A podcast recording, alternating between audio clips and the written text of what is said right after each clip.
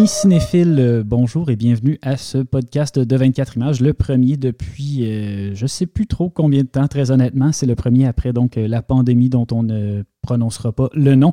Et puis, je suis avec euh, Guillaume Lafleur, qui est euh, directeur euh, de la programmation à la Cinémathèque. Bonjour Guillaume. Bonjour Alexandre. Et avec Ralph Elawani, qui est critique de cinéma à 24 images notamment, et qui est aussi directeur de la collection Nitrate chez Somme Toute. Bonjour Ralph. Bonjour Alexandre. Et puis aujourd'hui, on va parler de leur livre qui s'intitule Traversée du cinéma expérimental québécois, qui vient tout juste de sortir et qui est franchement un ouvrage très intéressant dont le titre est assez explicite, on va se le dire. C'est effectivement effectivement, je pense, une traversée euh, du cinéma expérimental québécois.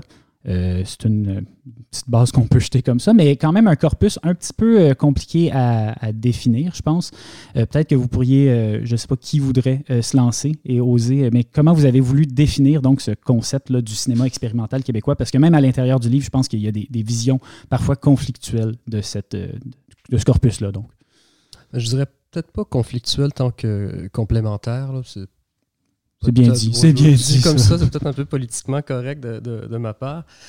Mais, euh, mais euh, l'une des premières choses euh, à laquelle on s'est buté, c'était cette idée-là, justement. est-ce qu'on faisait ça de manière exhaustive ou est-ce qu'on prétendait que ça allait être exhaustif? Puis est-ce qu'on le faisait de manière chronologique ou est-ce qu'on allait amener toute cette histoire-là comme une, justement, une traversée beaucoup plus qu'un régiment vraiment serré de d'œuvres puis d'analyse de, euh, cinématographique. Puis Guillaume et moi avons euh, tout bonnement décidé d'y aller d'une manière euh, un petit peu plus freestyle. Ça, va être une traversée, puis on va le faire un peu. C'est pas la bonne franquette le bon mot, mais on va le faire de manière à ce que les, le, contenu du livre soit fasse écho à au, contenant, mais aussi au, propos, au sujet, de manière à ce que ce soit justement. on, avance en, expérimentant le, mm-hmm. ben, corpus puis le, mm-hmm. type de, le type d'écrit. Ben parce que ce qui est très intéressant, c'est la forme du livre et quand même elle-même, je trouve que le travail de Marie-Douce euh, Saint-Jacques sur la présentation du livre euh, vient vraiment appuyer graphiquement euh, le, corpus justement du cinéma expérimental québécois. Est-ce que c'était tout de suite comme quelque chose que vous aviez en tête de faire un objet qui répondrait par sa forme? Parce qu'il y a aussi dans l'espèce de juxtaposition de différents types de textes quelque chose qui pourrait renvoyer au cinéma expérimental en tant que tel. Donc j'imagine que l'idée du livre, c'était un peu de faire un objet qui répondait au. Oui, ben, c'est vrai que c'est un livre à, plusieurs entrées. Puis de, de toute façon, euh, le problème auquel on, s'est buté assez rapidement quand on s'est dit on va faire un livre sur l'histoire du cinéma expérimental au Québec, ou disons essayer d'écrire une histoire du cinéma expérimental au Québec, c'était la diversité des parcours, les ruptures de ton entre les diverses approches des, euh, disons, les premières décennies de ce qu'on peut appeler la pratique expérimentale au Québec, disons fin années 40 jusqu'à jusqu'à aujourd'hui. Puis euh, une manière de, si on veut, de d'exprimer ça dans le livre, c'était aussi d'y donner une valeur euh, graphique qui permettait d'unifier sans, que ce soit euh, quelque chose de, lisse. Donc plusieurs parties du livre sont scandées par des interventions visuelles de, de Marie-Do Saint-Jacques. Puis c'est vrai que ça, ça permet de faire lien sans nécessairement lisser le propos, parce que vraiment un livre qui a été fait à plusieurs voix. C'est Ralph et moi qui dirigeons, mais on a sollicité des auteurs parce qu'on ne maîtrise pas tout, euh, pas tous les corpus, pas toutes les époques. On ne prétend pas, nous deux, à l'exhaustivité. Par contre, on, supervise le projet, puis euh, on veut donner aussi la parole aux artistes, euh, disons, de plusieurs générations. Donc, c'est aussi une pour, ce qui est des, gens qui sont intervenus dans le livre, il y a, une dimension euh, transgénérationnelle ou intergénérationnelle qui, euh, implique autant euh, les textes plus essayistiques ou historiques, donc des signatures qui, par exemple, Éric Filion écrit sur la contre-culture dans les années 70, c'est son dada, mais en même temps, il n'a pas participé à cette époque-là, donc c'est pas nécessairement l'appartenance à une période qui fait en sorte qu'on demande à quelqu'un d'écrire sur cette période. Euh, puis en même temps, euh, les entretiens impliquaient d'avoir des témoignages comme ceux de, Pierre Hébert qui, euh, qui permettent de, nous donner un éclairage assez précis parce que Pierre a une mémoire très, très, très précieuse et il va vraiment dans le détail. Donc, assez, un portrait assez précis de la production expérimentale dans les années 60 aussi bien euh, à l'ONF qu'à l'extérieur de l'ONF, et aussi le contexte de diffusion des œuvres expérimentales. Donc, c'est important de restituer également la parole de, de, certaines personnes qui ont vécu euh, une époque charnière, puis mmh. qui euh, sont encore vivants pour en rendre compte. L'entretien avec Pierre est fascinant, mais je pense que j'ai encore plus aimé le texte que vous avez choisi de rééditer de Pierre, où il y a comme, qui, qui, comme une. En fait, où il repasse à travers la, la, collection de Guy, euh, Guy Côté. Uh-huh. Et puis, euh, ben, c'est un peu incroyable de le voir passer à travers le corpus expérimental un peu canonique, euh, puis trasher à peu près la moitié des grands noms, dire que Brackett, je sais pas si hot que ça dans le fond, puis arriver à une définition, justement, quand je parlais de définition très pointue, là, dans son cas, le cinéma expérimental, c'est littéralement quelque chose qui relève du, processus euh, scientifique quasiment dans son, sa conception de ce qui est du véritable cinéma expérimental par opposition je ne sais plus trop comment il dit ça, mais du, du patentage puis du rassemblage de deux, mm-hmm. trois affaires un peu à la bonne franquette. Puis euh, ben, je me demandais un peu ce, genre de texte-là où il y a vraiment tout d'un coup, il y a une définition qui s'installe. Jusqu'à quel point ça, vous, ça vous a guidé aussi euh, dans, votre, dans votre espèce d'approche de, un peu baliser le sujet? On ne l'a pas balisé à partir d'une définition fixe. Le texte était important parce qu'il traitait du sujet à une époque où peu de gens traitaient le sujet et surtout que la revue Objectif est un petit peu. Euh, euh, disons qu'elle est plutôt parlante, là, si on se dit que c'est la première revue de critique laïque vraiment aussi incisive au Québec. C'est à moins que je me trompe, mais il me semble que c'est sa première euh, revue laïque, du moins que ce ton-là. Puis si on lit des textes qui ont été écrits par c'est contemporain de parti pris. oui, c'est ben, quand même. Oui, mais purement cinématographique. Oui, oui, dans ce sens-là, oui, tout à fait. Euh, puis je veux dire, si on lit les textes de, de, Lefebvre ou, ces, trucs-là dans Objectif, c'est encore plus méchant que ce que Pierre Hébert a pu écrire, mais son texte venait donner un petit peu. Euh, lui, ça venait lui donner raison, puis ça venait lui donner tort. je dis raison parce que, disons qu'à cette époque-là, pour un jeune qui avait cette, euh, cette, verve-là, ça, ça, il y avait du pic, puis il pouvait. Il y avait mm-hmm. les il avait assez de, talent pour backer ce qu'il disait, puis l'histoire lui a donné raison en ce sens-là, où il pouvait partir de, ce point-là, puis se rendre à où, il est allé aujourd'hui. Puis je suis pas certain qu'il soit complètement d'accord avec tout, euh, ce qu'il a dit à l'époque. Mais euh, d'un autre côté, on peut voir que, comme tu as dit, il y a plusieurs de ces œuvres-là qui étaient canoniques, mais qui ont traversé le temps, puis Crime, c'est resté canonique, puis on, il n'était peut-être pas dans le champ à ce point-là. Il y avait assez de substance pour... Euh, pour traverser les décennies puis les, les, euh, les, vagues de cinéma expérimental.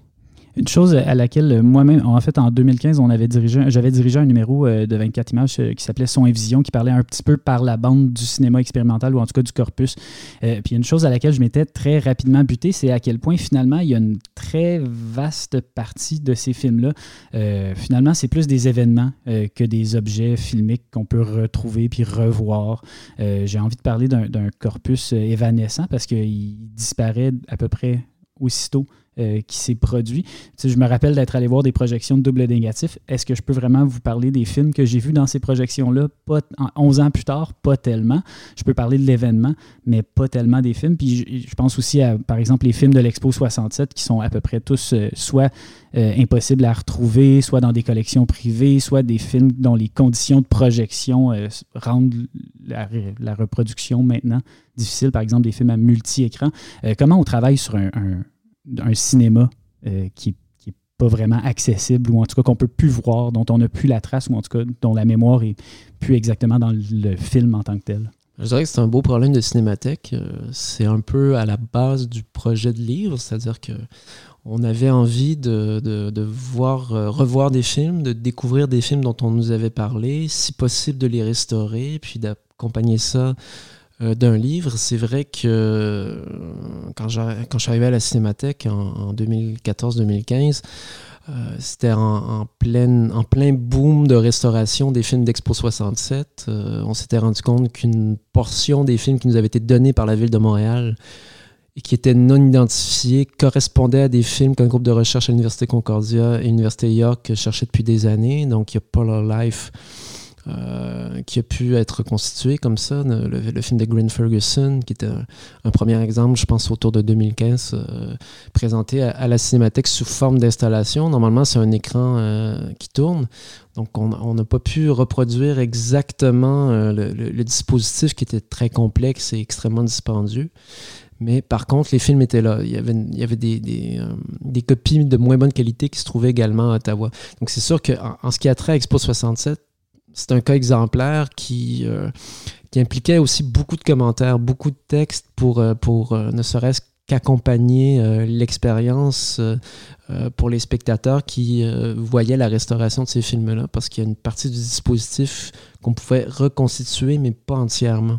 Il y a des films aussi qui sont jusqu'à preuve du contraire, totalement disparus. Je pense à la version pour Expo 67 de Labyrinthe, qui existe un montage qui a été fait plus tard euh, pour l'ONF et qui, est accessible, mais qui donne simplement une idée. Donc, il y a des choses qui ont disparu. Euh, euh, il, y a, des films qui sont légendaires et puis qu'on peut peut-être retrouver parce que le livre n'est pas XPQ, Tracé du cinéma expérimental québécois, c'est pas un appel à l'aide, mais c'est aussi, c'est quand même un, cri du cœur qui s'adresse aux praticiens. Il y a, une mémoire à restaurer. C'est rien, ouais, c'est ça. Il y a tout un travail à faire. souvent, c'est vrai que c'est des films qui ont été faits à, très peu de tirage. Euh, parfois, c'est conservé dans des drôles de conditions. Euh, c'est des films écrits à la première personne. on le sait, il y a une section du livre qui s'appelle Balbutiement, où on voit que en tout cas, j'essaie de prouver qu'il y a euh, des plasticiens apprentis cinéastes qui ont pris leur caméra dans les années 20, dans les années 30, puis qui d'une certaine manière ont pavé la voie à ce qu'on appelle généralement la pratique du cinéma expérimental qui brouille les, pistes entre ce qu'est le cinéma amateur et ce qu'est le cinéma euh, standard ou traditionnel ou professionnel. Et euh, c'est vrai que le cinéma amateur, typiquement, c'est un cinéma dont la conservation traditionnellement nous intéresse assez peu à la cinémathèque. Euh, le cinéma expérimental, hormis quelques signatures canoniques, les premiers films indépendants de Pierre Hébert avant qu'il aille à l'ONF, euh, certains films de, étonnamment de Louise Bourque qui étaient quand même conservés depuis les années 90 euh, à la Cinémathèque. Il y, en a plein d'autres, je, pense à ceux-là. bon, ceux-là sont conservés, mais il y a tous ceux qui ont été tirés à deux ou trois copies puis qui dorment dans les sous-sols. Je pense à un cinéaste je, je, je dénonce ces personnes, mais il y a des cinéastes à qui on parle. Il y a Jean-Claude Boustros qui intervient dans le livre qui me dit ben, mes, films sont toujours dans mon bureau à, Concordia, il faudrait que je vienne vous les porter. Puis on en, on en parle ensemble. Puis en fin de compte, écrire là-dessus, ça nous aide à faire vivre les films, à les conserver, éventuellement à les numériser. Mais c'est des films qui ont une existence, qui sont beaucoup liés à l'événement. Typiquement, les films d'Expo 67, ben, c'était un événement. Michel Brault a fait un film pendant Expo 67. C'est un film qui était pratiquement oublié. Dans, les, dans son fond d'archives à la Cinémathèque, on a euh, quelques notes sur ce film-là, alors qu'il y a quand même eu euh, des moyens considérables pour réaliser ce court-métrage. Mais au-delà du film, il y a aussi l'expérience. Puis c'est là que je pense qu'il faut commencer à parler aux gens qui étaient là à cette époque-là, dans la mesure du, possible, pour essayer de garder justement vivante ou garder une trace de cette expérience-là. Est-ce que c'est quelque chose qui vous intéressait spécifiquement, euh, cette espèce de, de vécu là, du cinéma expérimental, je dirais? Ben, non seulement ça nous intéressait nous, mais ça intéressait plusieurs personnes qui ont travaillé sur le livre. Là, on parlait de conservation, puis on parlait de films qui ont soit disparu ou soit été tirés à très peu d'exemplaires le, chapitre d'Anit de, Carvalho au sujet des films amateurs qui ont été tournés euh, dans, des environnements artistiques entre 68 et 71 est plutôt parlant de ce côté-là. C'est-à-dire qu'Anit euh, n'a pas eu accès à tous les films dont il est question à ce chapitre-là. Et elle a eu accès à des témoignages, elle a eu accès à des notes aussi. Et puis ça, ça, vient poser la question de, de quel souvenir on en a de ces environnements-là. Parce que, par exemple, euh, chez, chez Maurice Demers, qui ne voulait pas que ces environnements soient recréés dans des musées, euh, parce qu'il s'opposait à, la, musification des, œuvres, ben, ça pose tout un problème de conservation, ça pose tout un problème de mémoire qui euh, n'est pas réglé dans le livre. On, a juste une espèce de trace éphémère, puis une évocation un peu, fantomatique de ce que ça a été, puis ce que ça ne sera plus jamais. Donc les gens étaient appelés à, aller vivre une expérience un peu euh, transformatrice là, sur place. Et une fois que c'était fait, ben, on démontait c'était très dans l'action et dans le moment. C'est un peu comme les, ce que tu disais tantôt, les soirées double négatif qui étaient faits un peu comme des concert rock, tu sais, c'est un peu... Moi, c'est, de ça que je me souviens. C'est littéralement comme aller se battre pour rentrer dans un show. Tu sais, tu y vas avec ta bière dans tes poches, puis tu payes 10$ pour rentrer. Il y a quelqu'un qui fait de la musique avec une scie à chaîne, puis il y a quelqu'un d'autre à côté qui projette des lignes, puis la pellicule est en train de brûler, puis tu sais plus trop qui a fait quoi, mais ils connaissent tous leurs noms entre eux autres, puis il y a toujours quelqu'un qui a l'air de connaître ça plus que toi, qui est à côté, qui tripe encore plus, puis là, qui qui disait Ah non, ça c'est Carl, ça c'est chose, ça c'est chose. Puis, ah oui, puis là, tu, viens à, accorder une importance à certains noms, puis à partir de là, euh, à donner de l'importance à toute cette scène-là, puis tu dis Bon, finalement, ce sont des gens, ça, ça s'incarne. Euh, mm-hmm.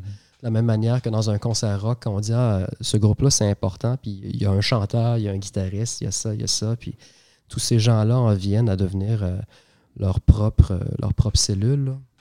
Puis, euh, est-ce que vous avez fait des découvertes en travaillant sur le livre? Est-ce qu'il y a des choses que vous aviez. Est-ce que vous, avez découvert des trucs que vous pensiez jamais qui avaient existé ou qui avaient pu exister au Québec en faisant la recherche pour le livre? Est-ce que vous avez ben, ce dont on. Y a pas, je pense pas qu'il y ait de découvertes spectaculaires, mais ce dont on se rend compte, c'est qu'il y a des choses, disons des films, des productions, notamment éphémères, qui avaient été commentées au fil du temps, mais qui n'avaient pas forcément été mises en lien avec toute une série de productions semblables qui pouvaient euh, avoir lieu au cours d'une même époque ou qui euh, appartenaient, euh, disons, à un même courant sur une décennie ou deux décennies. Il y a des choses qui n'ont pas été mises en lien, je dirais notamment dans euh, l'horizon de l'histoire de l'art, la production en, art visuel. Moi, j'avais, comme, comme programmateur à la Cinémathèque, historien du cinéma par la force des choses, j'avais pas en tête que François Sullivan, lorsqu'il faisait sa fameuse performance Danse dans la neige en 1947, était non seulement photographié par Clément Perron, ce qui est largement documenté, euh, très régulièrement été montré dans les expos euh, rétrospectives de, du travail de Sullivan ou dans des expos euh, liés au reflux global. Par contre, j'avais, c'est ça, j'ai appris en lisant un, un, texte de Louise Derry sur François Sullivan qui reprenait en fait une information qui qui était déjà connu des, historiens du refus global, que ça avait été également filmé. Le problème, c'est que le film est perdu, mais quand après ça, on se rend compte que euh, non seulement François Sullivan a enseigné euh, la danse contemporaine à l'Université Concordia, mais est également une des pionnières de la performance filmée. Euh, il y a notamment lors de sa dernière rétrospective au MAC des bandes vidéo qui rendent compte de ses performances dans les années 70, bon, qui, du coup soulignent sa, sa, position de pionnière, ben finalement, c'est beaucoup plus pionnière que ce qu'on pensait. Puis surtout, la question de la performance filmée ou de la vidéo performance, ça fait partie euh, d'une des lignes fortes de la production expérimentale des années 70 qui fait le lien entre cinéma expérimental et vidéo. Euh, donc, il y a des, des, des, ponts comme ça qui n'étaient pas faits. Puis nous, ce qu'on a pu faire dans le livre notamment, c'est créer une forme de narration euh, avec le, le, soutien et la collaboration de plein d'interlocuteurs qui, qui, euh, qui, nous donnent des, des, des, jeux de résonance qui font sens auxquels on n'avait pas accès. Donc c'est plus ça la découverte, c'est la découverte de la narration euh, liée au projet du livre qui, euh, qui suscite tout à coup la, la, recherche de, de, de, de, certains films qui n'avaient pas été commentés mais qui existaient, si on veut. Euh, par exemple, euh, pour donner un autre exemple, ça c'est plus fragile, mais au début de mon texte sur les, balbutiements du cinéma expérimental au Québec, je parle d'Adrien Hébert. En fait, c'est un fonds qu'on a à la Cinémathèque. Adrien Hébert, c'est un plasticien fameux lié à, disons, la première avant-garde plasticienne euh, au Québec au 20e siècle, autour de la revue Le Nigog, qui est appartenait à un groupe qui a fait des films dans les années 20, ou probablement plutôt fin années 20, début années 30. Euh, ces films-là sont attribués à Adrien Hébert parce que la Cinémathèque, ben, ça a été. Euh, c'est passé par la famille d'Adrien Hébert, puis c'est devenu le fond Adrien Hébert, mais apparemment, c'est pas nécessairement lui qui a fait ça. Et ces films-là, ben, ce sont des films euh, tournés avec des petites caméras, c'est un plasticien qui euh, s'intéresse, un plasticien, ou en tout cas une comité de plasticiens qui s'intéresse à faire des plans qui rendent compte de leur sensibilité. Donc ces films-là avaient été transférés sur, euh, vidéocassette depuis des années à la Cinémathèque, mais on n'avait pas forcément mis ça en lien avec l'histoire du, cinéma expérimental au Québec, alors que du moment qu'on se dit que dans les années 20, il y a un, pionnier plasticien qui s'intéresse euh, à l'image en mouvement, puis qu'on a un projet de livre là-dessus, c'est bien d'aller s'y plonger. Donc, le, le livre a permis de mettre en lien des, euh, des, des, productions un peu éparses qui se perdaient dans, dans l'histoire du cinéma québécois. C'est sûr que quand on raconte une histoire, je pense que, puis quand on fait un livre sur un, on essaie de, de, raconter l'histoire d'un genre, les, les, les débuts, l'espèce de balbutiement ou les protos-exemples mm-hmm. de, c'est toujours l'époque où tu es qu'est-ce que, est-ce que je suis en train de, tirer l'élastique? Est-ce que je. Oui, oui. Ça fait que c'est toujours un peu drôle. Là. Mais moi, je le sais qu'en lisant le livre, j'ai fait des découvertes, puis je pense pas, je connais quand même relativement bien le cinéma québécois, pas non plus si bien que ça, mais je veux dire, euh, par exemple, euh, tant que euh, s'illuminera l'animal stratifié de Robert Desrosiers et Jean Lafleur, on dirait, je lisais l'entretien, puis à la moitié de l'entretien, j'ai dit, je veux vraiment voir ce film-là. Qu'est-ce que c'est cette chose-là? Je, pense que j'ai pas bien lu l'introduction, parce que qu'est-ce que. Les entendre parler du film, qu'est-ce que c'est ça? Qu'est-ce qui se passe là? Puis ben, c'est ça, ce genre de découverte-là. est-ce que c'est des films qu'on peut s'imaginer voir? est-ce que vous espérez les rendre plus visibles au? Euh, j'imagine que vu que le, projet de livre est lié à la cinémathèque, on peut espérer que les, livres, les films seront programmés. Oui, bon, il y a, comme Guillaume disait plus tôt, il y a un projet de numérisation, de restauration de plusieurs de ces œuvres-là, dont cette œuvre en, particulier. Guillaume, je suis très heureux. Je suis très heureux Tant, tant que s'illuminera l'animal stratifié et dans, on a un plan de numérisation, euh, euh, donc ce, ce film-là est prêt. Il y a peut-être encore une vérification à faire au niveau du son, mais de toute manière, il va être programmé à la Cinémathèque fin septembre. Euh, on, a, des copies sur pellicule, mais on a aussi euh, une, restauration qui est en cours. Donc l'œuvre être plus euh, largement accessible dès, cet automne. Donc ça, c'est clair que ça fait partie du projet du livre d'initier aussi ce type de, numérisation et de, les justifier, si on veut, auprès des, des organismes subventionnaires. Mais ce qui est certain, c'est même si ce film-là était connu, même si euh, on en entendait parler, même si ça a été projeté à l'occasion à la cinémathèque, je dirais une fois ou dix ans, ça n'a pas été très vu, ça a été assez peu commenté depuis les années 60. Puis, euh, il y, a une forme de momentum où on fait le livre, on sollicite ces deux artistes qui euh, viennent nous porter un petit fond d'archives. Il, y, a notamment une lettre de Claude Gauvreau qui, euh, qui, qui, nous dépose euh, dans les archives qu'on reproduit dans le livre. Bon, ça permet, encore une fois, de. C'est sûr qu'on est un peu trop bien placé. Le projet du livre faisait en sorte qu'on était qu'on avait accès aux informations, mais ces informations-là ou ces films-là demeurent très peu connus, puis on est là pour les, les rendre davantage visibles puis les faire connaître. Ben, de faire un, livre comme celui-là quand on, travaille à la cinémathèque, c'est sûr que ça aide. Dans quelle mesure est-ce que vous voyez ça comme un projet de la cinémathèque? Je ne sais pas si c'est correct de le dire pour vous comme ça, parce qu'il y a quand même le nom de la cinémathèque sur le livre. donc c'est avant tout une coédition, somme toute, cinémathèque. Euh, par ailleurs, on peut évidemment se rendre compte que quatre personnes de la cinémathèque ont travaillé euh, directement sur ce livre-là. De là, on peut, on peut parler d'un projet que la Cinémathèque euh, a co-signé. Euh, ben, c'est un projet qu'on a initié au départ, mais ensuite, c'est sûr qu'avec Ralph, on était en dialogue depuis, depuis un bon bout de temps sur la, question de la production, entre autres, contre-culturelle dans le cinéma québécois. Donc, ça s'est fait, fait assez organiquement. Oui, oui, organiquement, mais justement, c'est ça, mm. on est allé chercher les gens un petit peu au fur et à mesure de, euh, où on se rendait compte euh, que certains textes auraient besoin de dialoguer avec d'autres textes ou, euh, et aussi où certains textes atteignaient des limites qui pouvaient être repoussés grâce à l'aide d'autres intervenants ou intervenantes. C'est un petit peu pour ça qu'on a suivi une trame chronologique pseudo-chronologique dans le livre parce que les textes en viennent justement à, s'entraider dans une certaine mesure. Puis euh, à ça, j'ajouterais les, extraits de manifestes, puis les extraits de, les extraits d'articles ou euh, même, euh, par exemple, la lettre de Gauvreau qui vient donner un autre éclairage à un film qui avait été très mal reçu à l'époque. Ben, en fait, c'est intéressant de voir la, réception critique de ces œuvres-là. Est-ce qu'il y avait une réception critique du cinéma expérimental québécois ou c'était un cinéma qui était purement dans l'underground? Ben, C'est-à-dire, euh, si on parle de la culture mainstream ou de la presse écrite, euh, c'est vraiment coup pour coup. ça dépend. Il y a, des, articles qui, peuvent euh, sortir qui abordent certains films expérimentaux montrés pendant le FNC parce qu'il y a un concours de circonstances. C'est un, peu la même chose aujourd'hui. Je pense pas que ça a été plus visible à une autre époque. J'avoue que j'ai pas fait une archéologie sur la presse écrite. place à la, à la radio d'État et dans les mm. revues. Et mm. il, y avait, il y avait un peu plus de place pour des trucs un peu champ gauche, si je pense à, des émissions de radio à Radio-Canada comme Studio d'essai où il donnait, je sais pas, 350$ à Claude Gauvreau pour qu'il écrive une nouvelle. puis c'était, je sais pas, cinq fois son loyer en 1968 peut-être.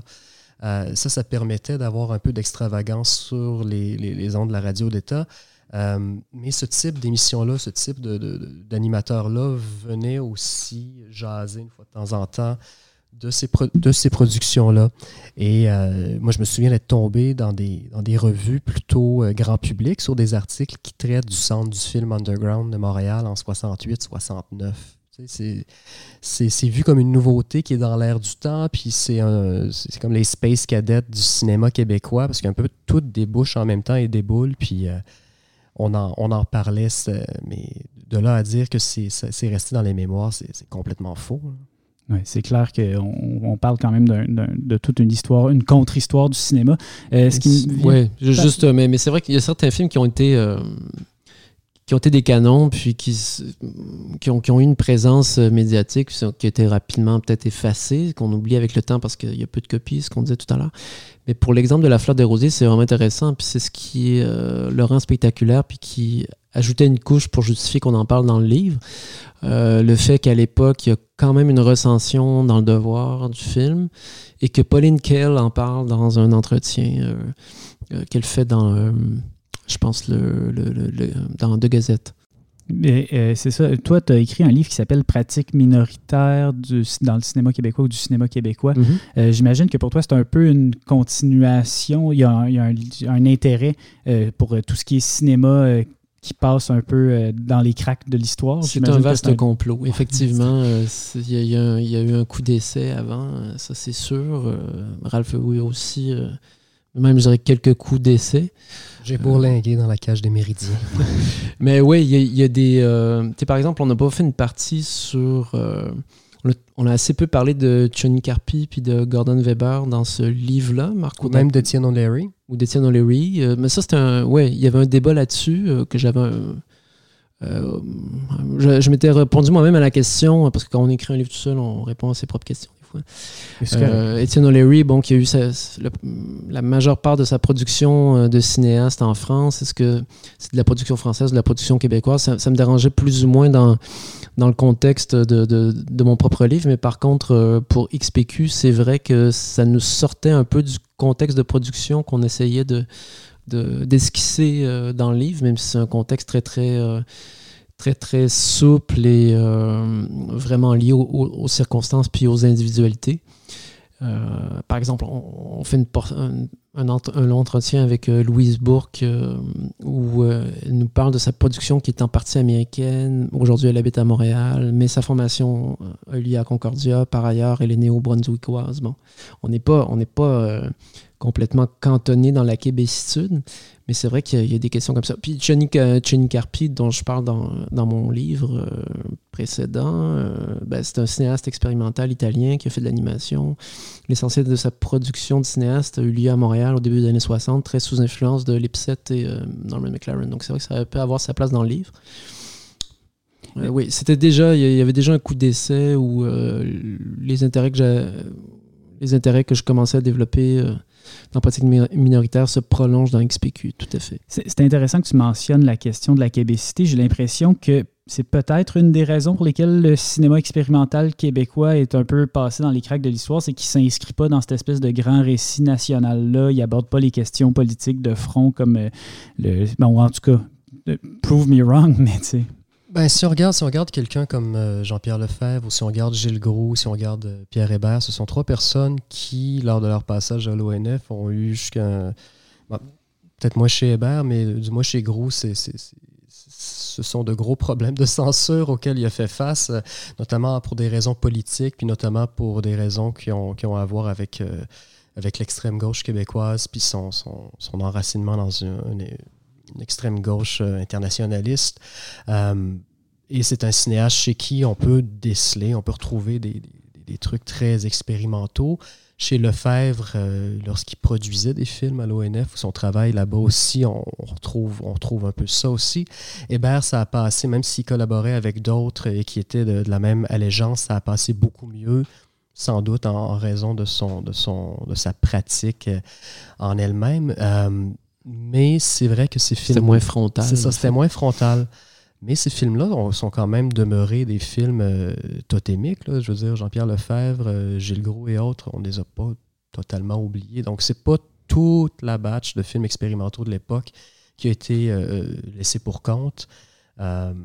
Et Jean Lafleur, dont on parlait tantôt, a quand même fait Elsa, Tigresse de Sibérie par la suite. Un chef-d'œuvre du cinéma expérimental des années 70, s'il en est un. Euh, est-ce que vous trouvez qu'en général, euh, moi, c'est quelque chose que je reproche un peu aux histoires du cinéma, puis c'est de, bâtir une histoire officielle, puis un peu de toujours la répéter, puis de toujours vouloir reparler constamment des mêmes films. J'imagine que faire un livre comme celui-là, c'est aussi vouloir euh, juste s'amuser à parler de d'autres films que les mêmes maudits films dont on parle toujours. Oui, comme tu disais tantôt, lorsqu'on parle du grand euh, récit national québécois qui est accompagné de sa production artistique et tout, on a tendance à avoir à peu près les mêmes euh, films canoniques qui se répètent, puis bon, on parle de Perrault, on parle de tel, on parle de tel. Dans le cas d'XPQ, on a peut-être un peu tout laissé ça de côté pour mettre euh, le spot sur des gens qui étaient justement là, complètement excentrés lorsque lorsque rapporté euh, sur, la, sur la map de l'époque. Je pense que c'était définitivement, ça fait mhm. partie du projet. De manière plus large, euh, je dirais même que si on sort du projet du livre, puis on pense à l'histoire culturelle au Québec au 20e siècle, pour parler un petit peu prétentieusement, mais pourquoi pas? C'est un livre euh, un peu prétentieux à sa manière c'est pas 300 pages de prétention, mais il y a la prétention de faire 300 pages sur le cinéma expérimental au Québec, ce qui n'est pas, pas donné. Donc, donc, dans cette prétention, il y a au moins une idée qui consiste à dire, ben, le récit national qui s'exprime à travers un certain nombre d'œuvres qui ont été sélectionnées au fil des décennies au 20e siècle finit par faire écran à l'époque à laquelle les films ont été faits, finissent par remplacer un accès à ce qu'a pu être cette époque-là. Et plus on avance dans le temps, plus euh, les œuvres méconnues vont permettre de nous offrir un autre regard sur une époque dont on croyait tout savoir et nous donner accès aussi via le cinéma expérimental aux individualités et pas nécessairement pas, simplement au mainstream au point de vue euh, euh, uniformisant. Donc euh, moi j'ai un, intérêt qui, vient peut-être comme, comme Ralph de ma sensibilité littéraire à la personne qui s'assoit à sa table dans son coin puis sans comploter contre le monde quand même l'idée d'avoir un, univers à délivrer dans son écriture ou par ses films qui, euh, permet d'avoir un autre accès au réel. Mm. Donc c'est sûr que c'est d'autant plus difficile quand euh, on fait face à un récit national largement composé d'œuvres canoniques qui ont prétendu pendant longtemps nous donner un accès privilégié au réel. C'est sûr qu'on. Il y a un jeu politique là-dessus, de relecture. On pourrait peut-être même repousser encore plus loin. Il y a des époques qui ont fini par faire écran à tout le reste aux époques qui, ont suivi. C'est-à-dire si on considère le cinéma des années 80-90, mhm. mhm. son, son, rapport à tout ce qui le précède, c'est un peu comme s'il avait été écrasé.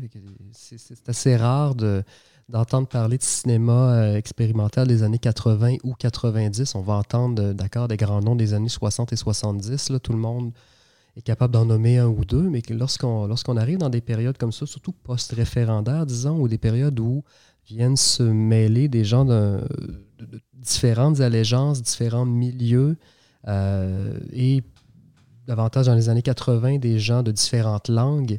Euh, c'est beaucoup plus compliqué. Puis la même chose arrive en musique. avec, le, avec, le, punk rock à la mhm. fin des années 70, là, il y a quelque chose qui se passe euh, dans la scène musicale, puis tout ce qui en découle va être euh, c'est plus de l'eau claire. Là. Non, mais par exemple, justement, je pensais à l'apparition euh, chez Trésor National de la compilation nommée Noma. À la limite, j'ai l'impression que les années 80 ont été complètement effacés de l'histoire artistique québécoise, comme si euh, il y avait, à la limite, on se dit, ah, il y a la vidéo, il y a peut-être euh, les premiers films de Robert Morin, qui ont, mm. mais on, a complètement oublié cette décennie, cette décennie-là, quand même, dans une vaste mesure. Je pense que c'est aussi peut-être le cinéma expérimental, quand même. la vidéo, c'est quand même une explosion incroyable pour le cinéma expérimental.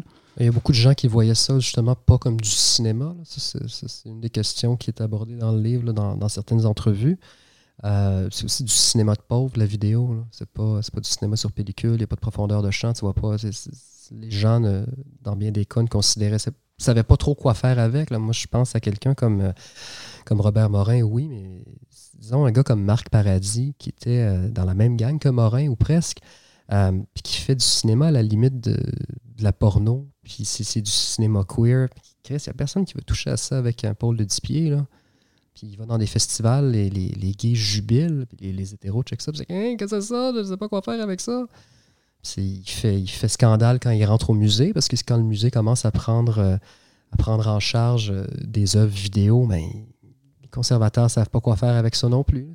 C'est ça, c'est de l'art très subversif qui brûle un peu, là, qui brûle les droits ceux qui, ceux qui y touchent. En fait, l'histoire du cinéma expérimental, c'est un peu une histoire de, tous ces contre-agents-là de la culture euh, En fait, c'est intéressant de la voir aussi comme mm-hmm. un, repère de tout ce que la culture mainstream ne voulait pas toucher, je pense. Mm-hmm. Oui. Ben, en, fait, c'est drôle parce que parfois, le catalyseur, comme à l'ONF, les, les, les, œuvres euh, de Jutra ou de McLaren ou Lipset, c'est drôle, c'est la machine d'État qui est derrière. la pellicule n'est pas payée par euh, un petit clin dans son sous-sol chez sa mère là, ou, ou autre chose, mais ça donne naissance littéralement à, des, à des voix puis à des auteurs euh, qui sont en rupture totale avec ce qui se fait à cette époque-là. Oui, oui, puis c'est sûr qu'il ne faut pas négliger le rôle de l'ENF euh, euh, dans le développement de la production vidéo au Québec, y compris dans les organismes à but non lucratif, comme le vidéographe, qui découle pratiquement du mouvement Société Nouvelle Challenge for Change, de, qui était initié par, par l'ONF. Donc, euh, c'est sûr que c'est pas. Il y, a un passage qui se fait de manière assez évidente dans notre livre entre la culture officielle, qu'on peut qualifier de mainstream, mais pas tout le temps, mais en tout cas la culture officielle de l'ONF et euh, l'expérimentation plus, plus pure. Puis en même temps, la vidéo, ben, on peut faire tout un débat là-dessus. Nous, euh, on avait envie d'avoir un discours sur les images en mouvement qui inclut la vidéo parce qu'il y a eu des praticiens du cinéma expérimental qui sont passés à la vidéo. Puis aussi, ça nous permettait de faire le lien entre art, visuel, euh, vidéo expérimentale ou, expérimentation en vidéo et vidéo d'art. Euh, dans la mesure où c'est une communauté qui est très rapprochée à Montréal. Puis si on enlève cet élément-là, on comprend mal le, récit qu'on essayait quand même de construire dans le livre. Est-ce que vous avez trouvé ça plus compliqué de parler du présent ou de parler euh, du passé? Parler du présent, c'est compliqué. On en parle dans, l'introduction parce qu'il faut mettre des gants blancs. Euh, en fait, il faut toujours mettre des gants blancs lorsqu'on parle de, milieux aussi serrés puis euh, où les gens ont une, sensibilité parfois à fleur de peau. Mais parler du présent, c'est difficile parce qu'il faut, faut se réconcilier avec l'idée qu'on va oublier du monde quelque part. Puis il y a des gens qui n'auront pas. Euh, ben, pas leur juste part dans le, dans le bouquin. Il y aura, ça, ça en fait partie. Puis parler du présent aussi, ça implique de, de voir qu'est-ce qu'on qu'est-ce qu'on qu'est-ce qu'on retient de l'époque, justement. Là. On n'a pas vraiment la, distance qui nous permet de dire bon, ça, ça, ça, a amené ailleurs, ça, c'était complètement en rupture avec le reste, ça, c'était vraiment pas intéressant finalement, puis ça, c'était une copie de telle affaire, puis ça n'a pas lieu d'être euh, dans, dans, ce qu'on retient. Parler du présent, c'était difficile à, ce mm-hmm. niveau-là. Oui, puis en même temps, c'est un peu drôle parce que la, dernière section du livre, évidemment, c'est l'époque euh, contemporaine. Puis c'est vrai que pour avoir des collaborateurs qui écrivent cette section-là, c'était beaucoup plus facile parce qu'on connaît le corpus. Euh, dans bien des cas, c'était soit des amis ou soit déjà des collaborateurs. Fait que c'était plus aller dans sa gang puis dire euh, Est-ce que tu peux nous parler de toi? Vas-y. la la dernière question que je voudrais poser, parce que mine de rien, on a quand même. Euh, on, est, on, avance lentement, mais sûrement dans notre euh, heure de programmation. Mais euh, Ralph, donc c'est le premier livre de la collection Nitrate. Je ne sais pas, est-ce que tu sais à peu près ce que tu veux faire avec ça? Est-ce que tu y vas projet par projet? Qu'est-ce que c'est Nitrate en fait? Nitrate, c'est une collection, une nouvelle collection chez Somme Toute qui s'intéresse aux essais sur le cinéma. Euh, à cette collection-là s'ajoute une autre collection qui s'appelle Film Écriture, qui elle, publie des scénarios, des scénarios de films. du côté de Nitrate, j'ai des projets en. Je dois avoir, je sais pas moi, quatre ou cinq projets sur le back burner qui ça fonctionne assez, de manière assez simultanée. deux ou trois du côté des scénarios aussi.